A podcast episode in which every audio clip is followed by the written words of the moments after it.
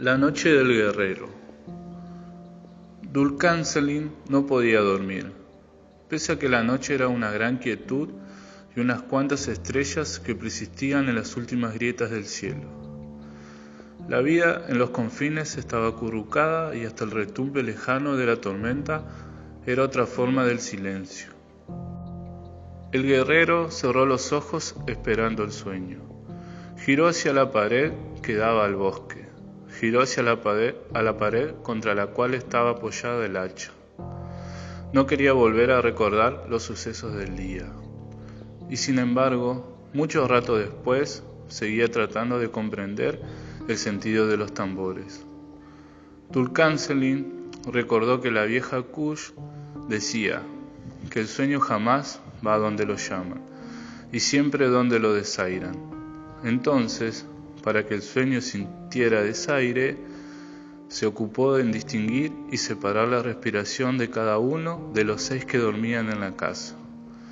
Pero antes de comprobar si vieja Kush tenía razón, oyó unos ruidos que parecían venir del lado del nogal.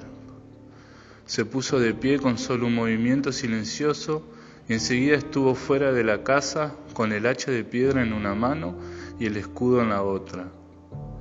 Allí permaneció, inmóvil junto a la puerta, hasta asegurarse de que nadie estaba tan cerca que pudiera entrar mientras él se alejaba para averiguar lo que ocurría. Después se dirigió sin ningún ruido hacia uno de los extremos de la casa, y cuando casi llegaba, cambió bruscamente su ritmo y afrontó la esquina con un salto.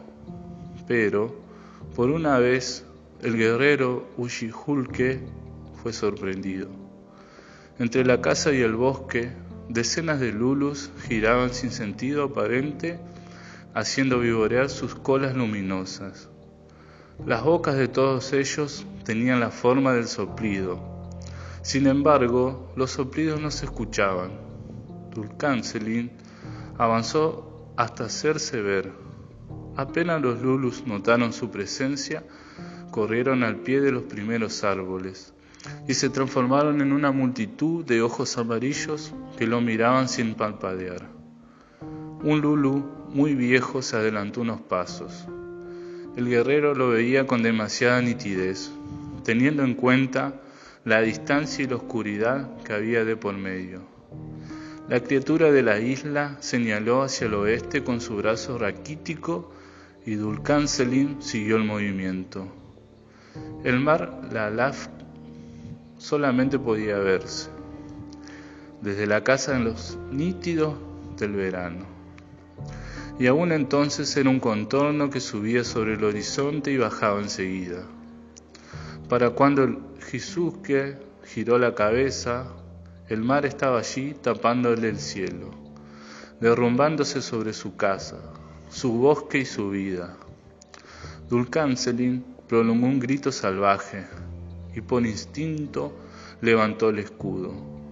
Pero el mar estuvo detuvo su caída y se abrió como un surco de la huerta de Kush.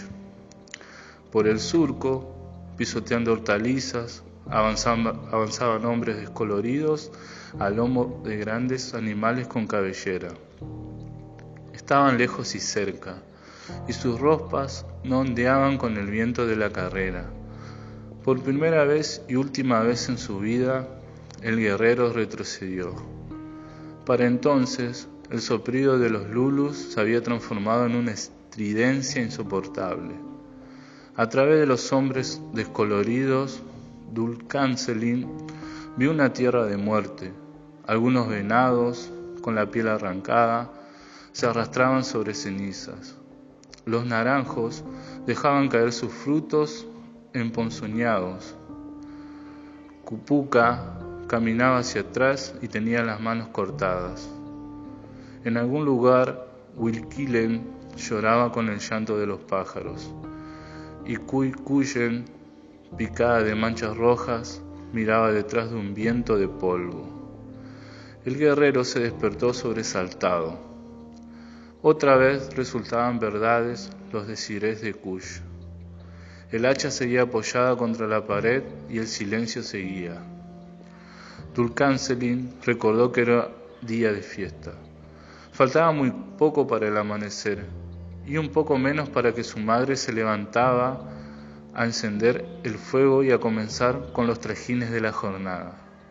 Cubierto con un manto de piel, Dulcancelin abandonó la casa con la sensación de que era la segunda vez que lo hacía en el curso de esa noche. Afuera estaba el mundo familiar y el guerrero lo respiró hondo. Un gris opaco aparecía detrás de la noche. Por el sur, cubriéndolo, venía otro gris, macizo como las montañas. El cabello de Dulca Selim estaba sujeto con un lazo en la parte superior de la cabeza, como lo llevaban los usijulques cuando iban a la guerra o cuando adiestraban su cuerpo. La distancia que lo separaba del bosque le alcanzó para la canción que solo los guerreros, los guerreros podían cantar. Cantando prometían honrar cada mañana la sangre que se había tendido a dormir por la noche, y a cambio suplicaban morir en la pelea. Cuando Dulcancelin llegó a los grandes árboles, se quitó el manto y lo abandonó sobre sus raíces. Comenzó doblándose como una caña nueva, corrió a través de la maleza, saltó la distancia de un jaguar, trepó hasta donde parecía imposible y por último se sostuvo colgado de una rama, hasta que el dolor lo derrumbó. De regreso a la casa, recorrió su, manto y alguna semilla para masticar. Desde la muerte de Jean Palwe se había vuelto áspero y silencioso. Antes decían de él que peleaba sin miedo a la muerte. Ahora se lamentaban de verlo pelear sin apego a la vida.